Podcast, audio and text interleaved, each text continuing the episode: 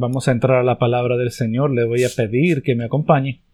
Vamos a leer en la carta de Primera de Juan, capítulo 2, verso 18.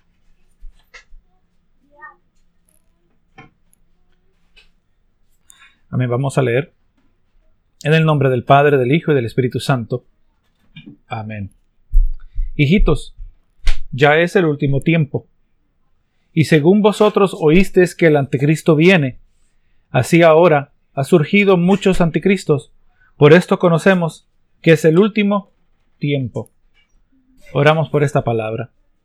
Señor amado, nos sentimos bendecidos, honrados cada uno de nosotros de poder estar aquí presente, Señor, y así también participar de la verdad de tu palabra, Señor.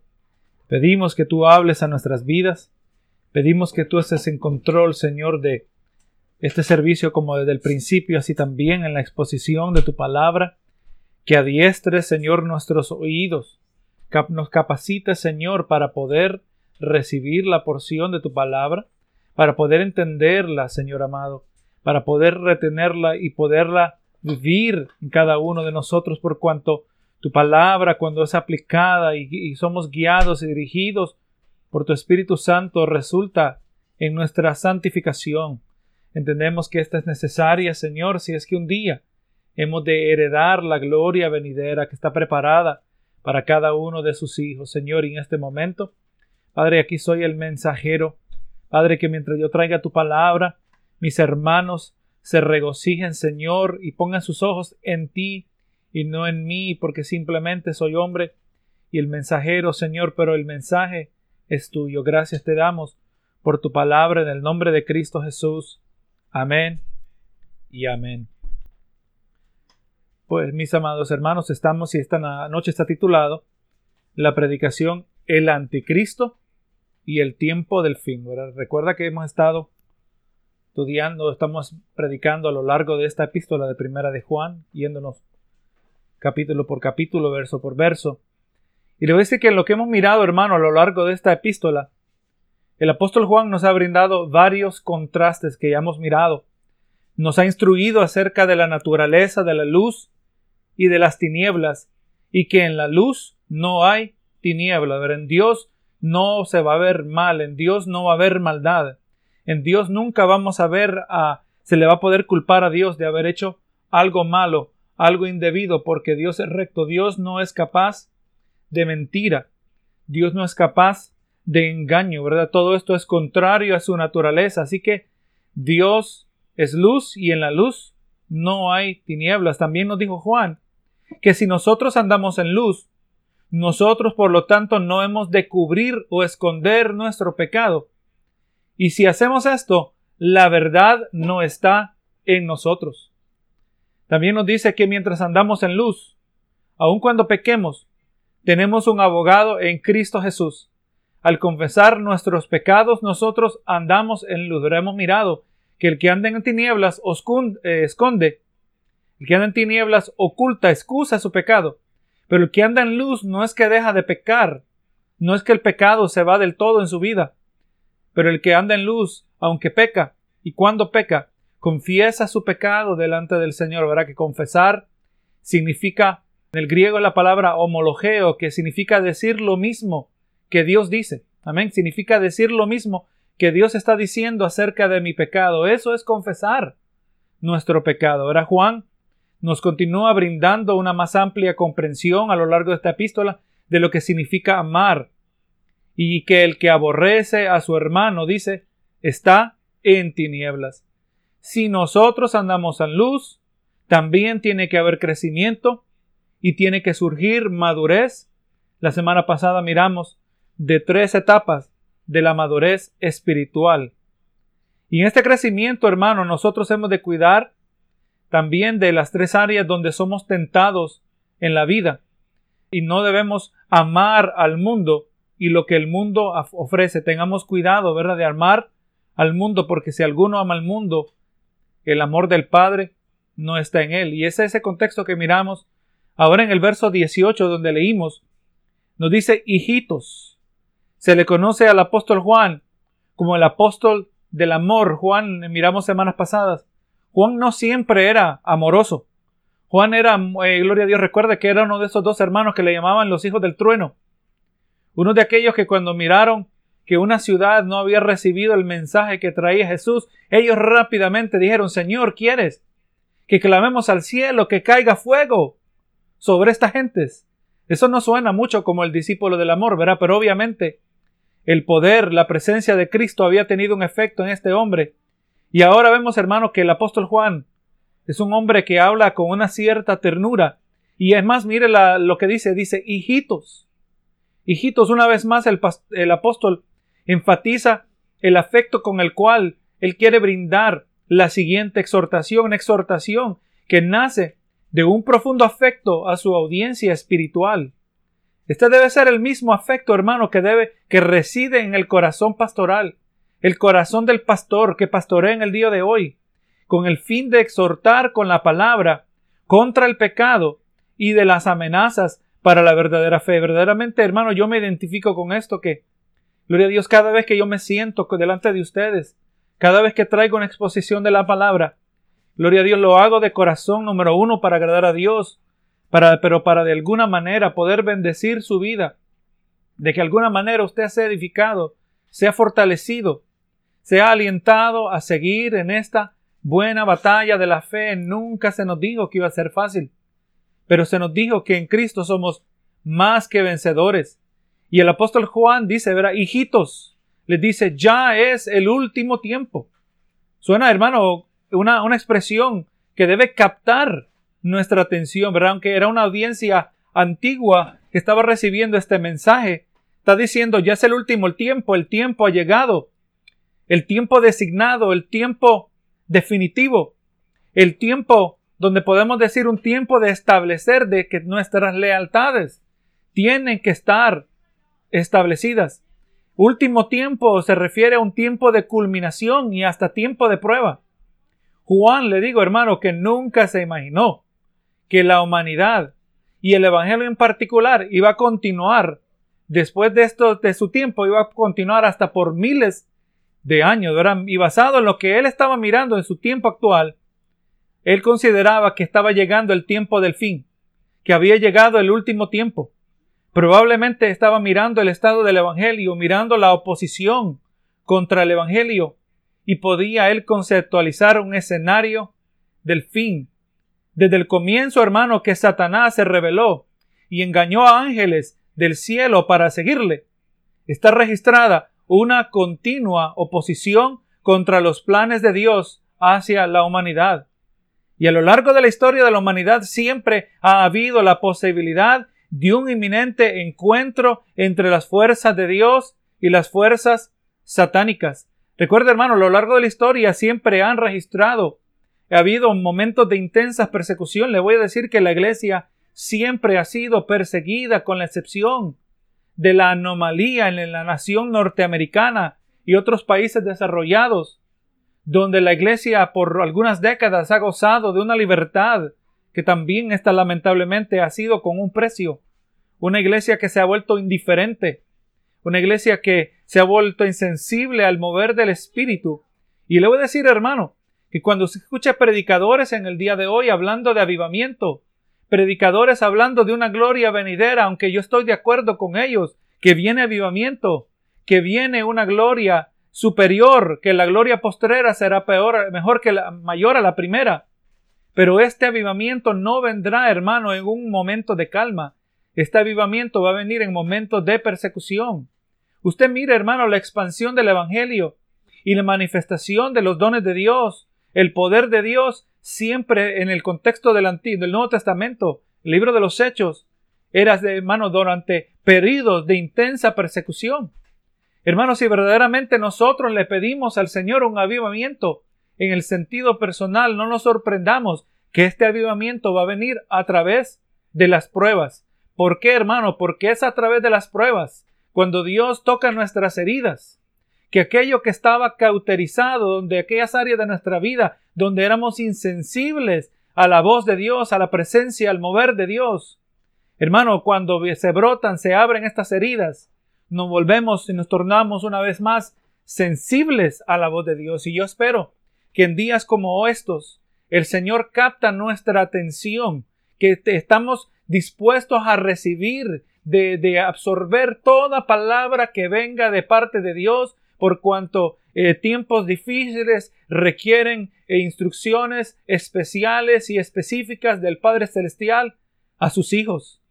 Y pues hermano, siempre ha habido oposición. Satanás, pues, no siendo omnisciente, sabemos que Satanás no lo sabe todo, así como Dios.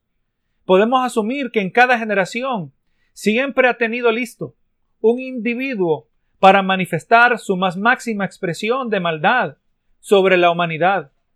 Pero hermanos, Dios no se lo ha permitido. Mire lo que dice en segunda de Tesalonicenses, capítulo 2 y en el verso 6. Nos dice, y ahora vosotros sabéis lo que lo detiene, a fin de que a su debido tiempo se manifieste. Sabéis lo que lo detiene a fin de que a su debido tiempo, a su debido tiempo se manifieste. Hermano, como se decía anteriormente, decía mi esposa, a decir que este verso nos recuerda a nosotros que Dios tiene el absoluto control sobre el desarrollo de la historia de la humanidad. Hermano, miramos los eventos y le voy a decir que el caos en que se encuentra esta nación, el caos en el que se encuentra este mundo, no es gloria a Jesús, sino porque Dios así lo ha permitido. Gloria a Dios. Y miramos, hermanos, que aún la manifestación, la, la mera personificación de la máxima expresión de maldad en la historia de la humana, en la historia humana, será manifiesta en el tiempo que Dios dice. El anticristo no va a aparecer hasta que Dios diga. Y cuando el anticristo aparezca es porque Dios tiene un propósito. Dios, hermano, sigue soberano. Dios sigue en control y es lo que tenemos que recordar. No miremos lo de afuera, lo que está aconteciendo a nuestro alrededor. Hemos aprendido de Dios que Dios siendo soberano permite la maldad. Y por eso podemos decir que Dios permite la maldad para derrotar la maldad. Así como la maldad tendrá su máxima expresión en el tiempo del fin, así también veremos la gloria del Señor. La palabra nos dice que el Señor Jesús retornará pero no más en relación al pecado. Él ya no va a venir para que le metan abofeteadas. Él no va a venir para ser humillado. Él no va a venir para ser traicionado y abandonado. Sino, gloria a Jesús, dice la palabra que con la palabra que sale de su boca destruirá a sus enemigos. El Señor permite la maldad y permitirá la maldad que llegue a su apogeo para un día de manera gloriosa destruir a todos sus enemigos y nosotros, hermanos, en el proceso, regocijarnos en la gloria de Dios, la majestad del Dios de Jesús venidero. Pero Dios permite la maldad para derrotar la maldad y el Señor nos dice que tengamos paciencia. El Señor nos dice que sepamos esperar. El Señor nos dice que nos mantengamos en comunión con Él. Verá, hermanos, esto no es un tiempo para jugar. Lo que estamos mirando a nuestro alrededor, las noticias, hermanos, esto no existe eh, en desconecte del mundo espiritual, sino lo que estamos mirando ante nuestros propios ojos, nuestro alrededor, nuestro cambio de estilo de vida en los días recientes, en los últimos meses. Hermanos, se está trabajando y son asuntos de origen espiritual que tienen que ver con el fin de los tiempos y vamos a usar versos como el que estamos mirando hoy para discernir los tiempos, hermanos, le voy a decir que la gente, así como decía mi esposa, y espero que usted también puede ver lo mismo. Las cosas, hermano, es muy alta improbabilidad que van a volver a lo normal. Pero hay gente que está esperando, hay gente que dice la economía va a retornar, hay gente que está esperando que vamos a, acumular dinero, vamos a salir adelante.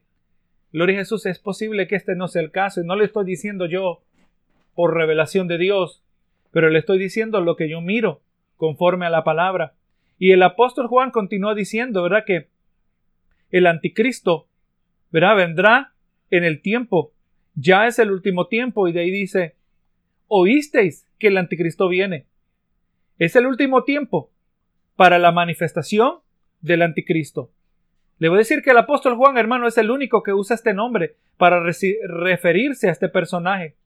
En el griego, el nombre está traducido, era casi directamente como en el español. Es la palabra anti que significa en vez de, en contra de, en, oposición de. Y cuando nosotros decimos anticristo, estamos refiriéndose a uno que viene en vez de Cristo, uno que viene eh, en contra de Cristo, uno que viene en oposición de Cristo.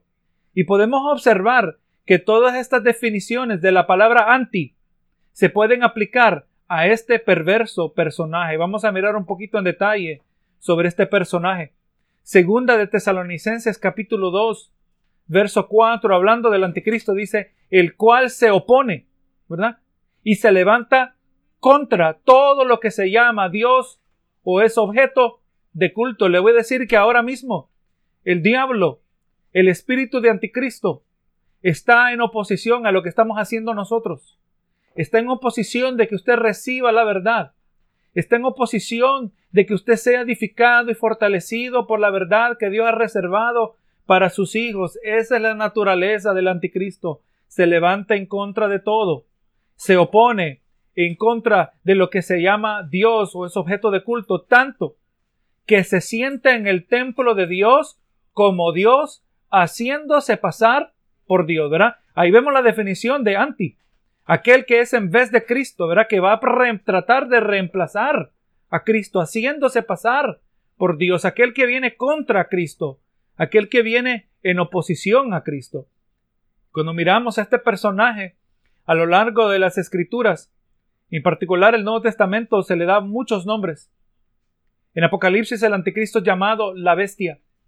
Apocalipsis 13:4 dice, y adoraron al dragón que había dado autoridad a la bestia.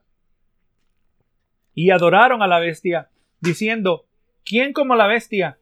¿Y quién podrá luchar contra ella?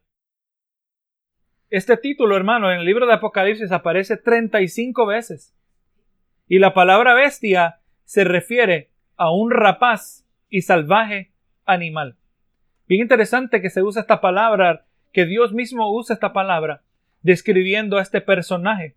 Un rapaz y salvaje animal, un animal, eh, una criatura que existe para destruir, para despedazar, eh, una criatura que con el odio de Satanás, y cuando llamamos criatura, ¿verdad? Porque se le llama bestia, pero estamos hablando de un ser humano, hermano. Un ser humano que será la personificación de la maldad, la maldad, el mal en una persona, la encarnación del mismo Satanás. Y es importante que cuando hablamos de la bestia en Apocalipsis hay que reconocer que aparece otra bestia en Apocalipsis 13:11, donde dice, después vi otra bestia que subía de la tierra y tenía dos cuernos semejantes a los de un cordero, pero hablaba como dragón, otra bestia. Esta bestia que aparece, esta segunda bestia, se le conoce como el falso profeta, el que sigue bajo la autoridad, el que sigue en autoridad al anticristo. El falso profeta ha de promover la adoración al anticristo mientras realiza señales milagrosas. Mire lo que dice Apocalipsis 13:13. 13. Dice, también hace grandes señales, de tal manera que aún hace descender fuego del cielo a la tierra delante de los hombres. Por eso yo le digo, hermano, el exhortado, que usted, hermano, conozca la palabra, no se fascine por los prodigios y milagros, no siga a aquellos que andan haciendo prodigios y milagros, porque esto no necesariamente indica que estos vienen de Dios. Cuando hay prodigios y milagros, y le voy a decir, no estamos en contra de las cosas que Dios hace, aquello que es sobrenatural, pero aquello que es sobrenatural tiene que ir a favor y debe promover, debe exaltar la palabra del Señor. Gloria a Jesús. Muchas veces vemos cultos, campañas, donde el enfoque son los, los prodigios, los milagros, donde los, el enfoque son las manifestaciones del Espíritu, las sanidades. Como le digo, no estamos en contra y anhelamos que el Señor se mueva de esa manera en medio nuestro, pero esta no es la prioridad, hermano. La prioridad no son las manifestaciones. Es más, si hay milagros, estos más bien deben traer credibilidad al mensaje. El enfoque está en la palabra del Señor, porque es la palabra de Dios, la única que Dios va a usar para transformar las almas. Es la palabra de Dios, la única que Dios usa, que usa para convencer de pecado. Solo Dios puede convencer al hombre de pecado. Es solo la verdad que va a usar el Espíritu donde nos dice, escrito está que el Espíritu Santo nos llevará hacia toda verdad y toda justicia. No es a través de milagros, no es a través de señales. Aleluya. Y aquel que sigue los milagros, aquel que sigue las señales, está en grande peligro, hermano. Vamos a mirar esto un poquito más adelante. Dice el falso profeta, pues va a promover la adoración al anticristo. El anticristo, hermano, también se le conoce como hombre de pecado, hijo de perdición, inicuo. En el verso 2 Tesalonicenses 2.3 dice, Nadie os engañe en ninguna manera, porque no vendrá, hablando del día del Señor, porque no vendrá sin que antes venga la apostasía, o sea, el día del Señor, la segunda venida, el día del rapto, puedo añadir. Dice, no vendrá antes que venga la apostasía, dice, y se manifieste el hombre de pecado, el hijo de perdición. Vamos a mirar este detallito más adelante, pero al el anticristo se le llama el hombre de pecado, hijo de perdición. Según de Tesalonicenses 2.8 dice, y entonces se manifestará aquel inicuo, a quien el Señor matará con el espíritu de su boca y destruirá con el resplandor de su venida. Hermanos, estos versos que, estamos, que hemos mirado nos dejan saber que el anticristo estará lleno de pecado. Ahora se le llama el hombre de pecado. Estamos mirando, hermano, como estábamos mirando esta mañana, que Dios tiene, hermano, es inmenso en misericordia. Dios es inmenso en paciencia, pero no podemos decir que es infinito en, en ellas. Dios tiene límite y aún la maldad en los ojos del Señor tiene su colmo, hermano, como lo mirábamos esta mañana, que Dios le dijo a Abraham, te daré toda esta tierra, pero todavía no, porque el pecado de ellos no ha llegado a su colmo. Dios hemos mirado, hermano, que el pecado llega al colmo donde Dios no lo va a tolerar más, donde Dios proclama donde Dios declara juicio, era como el tiempo de Noé, así como ocurrió con la ciudad de Nínive, que Dios le envió a Jonás, así como Dios ha pronunciado juicio sobre diversas naciones. Y lo que Dios, hermano, cuando Dios proclama juicio, es para que la gente venga al arrepentimiento, por cuanto la palabra dice que Dios no se regocija en la muerte del impío. El deseo de Dios, hermano, es que todos podamos venir al arrepentimiento, pero lamentablemente no todos, ¿verdad? No toda la humanidad una grande parte va a rechazar al Señor. Aprovecho esto, hermano, para decirle que nadie terminará en el infierno. Nadie será condenado simplemente porque no aceptó a Cristo. Todo aquel que termina en el infierno, todo aquel que es condenado, es porque rechazó a Jesucristo, que es muy diferente. No nos debemos preocupar de que, ay Señor, si este no recibe el Evangelio. No, no, hermano. Toda persona tendrá oportunidad o de recibir o de rechazar. Benito Jesús. Y volviendo aquí al anticristo, hermano, nos dice, ¿verdad? Que estará lleno de pecado. El anticristo será inicuo. O sea, significa que será sin justicia, sin ley. Y producirá al mundo entero a, conducirá al mundo entero a rebelarse contra Dios. Hermano, o sea, hablando de uno que es sin ley, sin justicia, sin reglas, o sea, que cree en la anarquía. Hermano, ¿no cree usted que es este mismo espíritu de anticristo que está detrás de estas protestas? ¿Que están queriendo deshacerse de las autoridades? Yo le digo, hermano, yo sé que hay brutalidad en la, policía, pero la solución no es deshacerse de la policía. Gloria a Dios. Lo que el anticristo quiere es anarquía, donde no hay autoridad. Recuerde, hermano, la autoridad es puesta por Dios. La palabra nos dice que debemos orar por nuestros líderes. La palabra nos dice que oremos aún por aquellos líderes, que nosotros estamos en contra de ellos. Eso quiere decir, hermano, aunque aquellos que son instrumentos de Satanás. Quiere decir que usted tiene que orar por, por Obama, tiene que orar por Trump, tiene que orar por aquellos que están arriba de nosotros, porque eso es lo que nos dice la palabra del Señor. Benito Jesús. Pero el Satanás, hermano, es inicuo. Dice en el verso 2 Tesalonicenses 9, 2, 9 y 10 dice, inicuo cuyo advenimiento es por obra de Satanás. Este hombre sin ley, este hombre de anarquía, sin reglas, sin leyes, vendrá por la obra del mismo diablo. ¿Y cómo va a venir? Dice, con gran poder y señales y prodigios mentirosos. O sea, van a haber milagros. Son mentirosos en el sentido no es que son fingidos, no es que son trucos, sino son con el fin de engañar. Hermanos, gloria a Dios, dice el verso 10, y vendrá con todo engaño de iniquidad para los que se pierden, por cuanto no recibieron el amor de la verdad para ser salvos, hermanos. Si usted y yo no queremos ser engañados, de acuerdo aquí a 2 Tesalonicenses 2 días, nos dice que tenemos que estar seguros que el amor por la verdad está en nosotros. Aquel que no ama la verdad va a ser engañado por el anticristo. Aquel que no ama la verdad va a caer bajo la red de los grandes prodigios y milagros mentirosos que están para engañar a todo ser humano. El Señor nos ayuda, hermano. Dice que se le llama hijo de perdición. También se le conoce como hijo de destrucción. El verso que miramos anteriormente, segundo Tesalonicenses 2.3 dice que Él no vendrá antes que venga la apostasía. Vamos mirando, hermano, que este título de hijo de perdición dice es usado en otro lugar, pero refiriéndose a Judas Iscariote, el cual también cumplió la voluntad de Satanás al traicionar a Jesús. La expresión de hijo de perdición conlleva la idea de uno que es abandonado, uno que es perdido, uno que es entregado totalmente a la maldad. Y eso exactamente describe a, a Judas Iscariote, ¿verdad? Hermano Judas sentado a la mesa en la última cena con los discípulos, un momento tan íntimo, un momento tan solemne, un momento de grande significado. Además, el mismo Señor Jesús decía que cómo él anhelaba haberse sentado a la mesa con sus amados discípulos.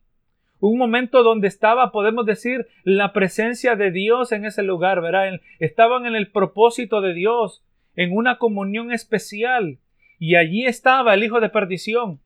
Y aún después de Jesús haber revelado que uno de ellos lo iba a entregar, yo creo que si yo hubiera sido Judas, si hubiera sido Judas al haber sido desenmascarado, haber sido descubierto con las manos en la masa, quizás hubiera, eh, hubiera producido un arrepentimiento, pero no en Judas.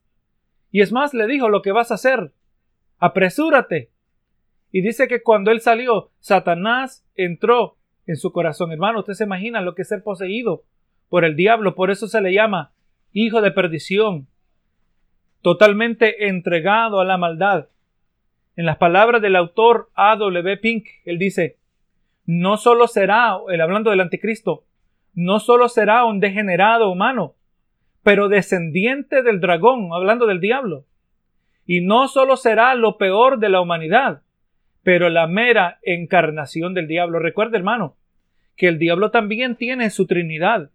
Él tiene su Trinidad satánica. El diablo es aquel que trata de reemplazar al Padre, el dragón, ¿verdad? Gloria a Jesús. El falso profeta, la segunda bestia que miramos, se refiere al papel que desempeña el Espíritu Santo, por cuanto el falso profeta va a traer, va a señalar hacia el anticristo, así como el Espíritu Santo señala hacia el Hijo, ¿verdad? Y así también el anticristo, obviamente, será aquel que trata de estar en oposición al Hijo. El Satanás tiene su Trinidad satánica, hermano. Aleluya. Y el anticristo será así como Cristo es la encarnación de Dios. Dios hecho carne. El anticristo será el diablo hecho carne. Y se le llama, hermano, títulos fuertes, ¿verdad? Se le llama hombre de pecado, hijo de perdición, inicuo, se le llama hijo de destrucción. Menciono una vez más este verso del 2 Tesalonicenses 2.3, hablando de la aparición del anticristo. Juan ya nos menciona, hermano, el último tiempo en relación a la llegada del anticristo. Y cuando examinamos nosotros tesalonicenses, se nos dice que el anticristo no vendrá sin que primero venga la apostasía. Muy importante que nosotros entendamos este detalle. El anticristo no vendrá hasta que primero venga la apostasía. Apostasía, hermano, esta palabra se refiere a desertar la fe verdadera, ser un desertor. Siempre han habido, hermanos, aquellos que se apartan de la verdad.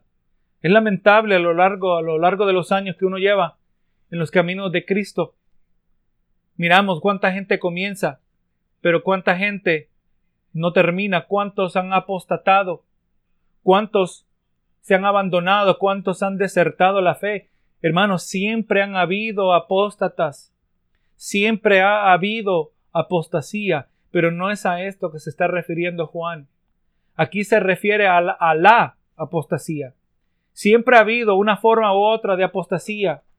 En el día de hoy hay denominaciones enteras que se han apartado de la fe verdadera, pero a lo que se refiere Juan es algo a una escala, a un abandono de la fe verdadera en una escala masiva que será imposible de ignorar, aunque en los días de hoy estamos mirando, hermanos. Estamos mirando los preparativos, estamos mirando los indicadores, hermanos. Yo yo le digo y he llegado a la conclusión que una mayoría de las iglesias, hermanos, están desviadas del verdadero evangelio. Iglesias algunas que se enfatizan demasiado sobre la libertad que tenemos en Cristo y nunca hablan del pecado, enfatizan la gracia y al mismo tiempo la convierten en una gracia barata, por cuanto también no enfatizan el juicio del Señor, para poder apreciar la gracia de Dios, tenemos que comprender la magnitud de su juicio. Para poder apreciar la misericordia que el Señor nos muestra, tenemos que primero entender la condenación que nos esperaba. Gloria sea el Señor. Y entonces, hermano, siempre han habido, pero estamos hablando de un evento a una escala que nunca se ha visto, la apostasía. ¿Y cuál será, hermano, el motivo de este abandono de la fe verdadera? Tiene mucho sentido que muchos abandonarán la verdadera fe al declarar su lealtad al anticristo. Escuche bien esto. Hermano, recordamos que el anticristo, como leímos anteriormente, se hará pasar por Dios. Se declarará como el Mesías, con falsos prodigios y milagros, de acuerdo a Daniel y de acuerdo a Jesucristo en Mateo 24, se nos presenta el evento que se le llama la abominación desoladora, donde este personaje entrará en el templo de los judíos, templo hermano que también está en un proceso cercano de construcción. Otro detalle importante que hay que observar. Pero ese entrará en este templo, pondrá pare a los sacrificios y se declarará como Dios, haciéndose pasar por Dios, haciéndose pasar por el Mesías, y engañará a la humanidad y muchos cristianos que ignoran la verdad, muchos cristianos que no tienen discernimiento, muchos cristianos que no aman la verdad, van a ser engañados. Como le había dicho, verá que vendrá con prodigios y milagros, mentirosos, con engaño de iniquidad para los que se pierden. Hoy hay, hermano, hay una versión del cristianismo que es un cristianismo carnal un cristianismo que solo se le llama así por título, pero no es cristianismo, no es evangelio, sino más bien una distorsión donde se le da libertad a todo lo que la carne quiere hacer. Iglesias donde los miembros pueden beber, iglesias donde hacen cuantas cosas que podamos imaginar, hermano. El Señor nos ayude en los tiempos difíciles que nos encontramos. Hermano, mire, eh, los que declaran su lealtad al anticristo lo harán mientras reciben la marca de la bestia. Apocalipsis, eh, Apocalipsis 13, 16 y 17. Dice, y él hacía que a todos, pequeños y grandes, ricos y pobres, libres y esclavos, se les pusiese una marca en la mano derecha o en la frente, y que ninguno pudiese comprar ni vender, sino el que tuviese la marca o el nombre de la bestia o el número de su nombre, hermano. Hay un grande paralelo en lo que estamos mirando hoy en relación a este virus. Gloria a Dios, ya hay proponentes de una marca digital, ¿verdad que sí? De aquel que se ha puesto la vacuna. Y no le estoy diciendo que la vacuna será la marca de la bestia. Pero ya nos están acostumbrando a ese concepto, esta noción de que tenemos que aceptar alguna identificación que nos permitirá un día trabajar, ¿Para qué? Para proteger a la humanidad de, de infectarse, hermano. Los preparativos los estamos mirando ante nuestros propios ojos y aunque yo personalmente no creo necesariamente que la vacuna será la marca, pero aleluya será el precursor para la que eventualmente será la marca de la bestia. Gloria es el Señor. Hermanos, los preparativos lo estamos mirando y por eso tenemos que velar. Mire lo que dice en Mateo 24 en relación a la manifestación del anticristo, en relación a los últimos tiempos. Mateo 24, 4 dice, respondiendo Jesús les dijo, mirad que nadie os engañe. Y así, hermano, pues vamos mirando que el apóstol Juan, después de haber traído claros identificadores de lo que significa ser cristiano, de lo que significa andar en la luz, de lo que significa estar en comunión con Dios, lo que significa andar en la verdad, no estar engañado de que pensamos que somos de Cristo mientras aborrecemos a nuestro hermano a quien tenemos frente. Ahora Él nos presenta una advertencia contra algo aún mayor, algo aún peor, que será ese espíritu de anticristo. Ese espíritu que siempre ha estado desde el comienzo, desde que Satanás le declaró guerra a Dios desde el comienzo, como lo miramos en el libro de, de Génesis.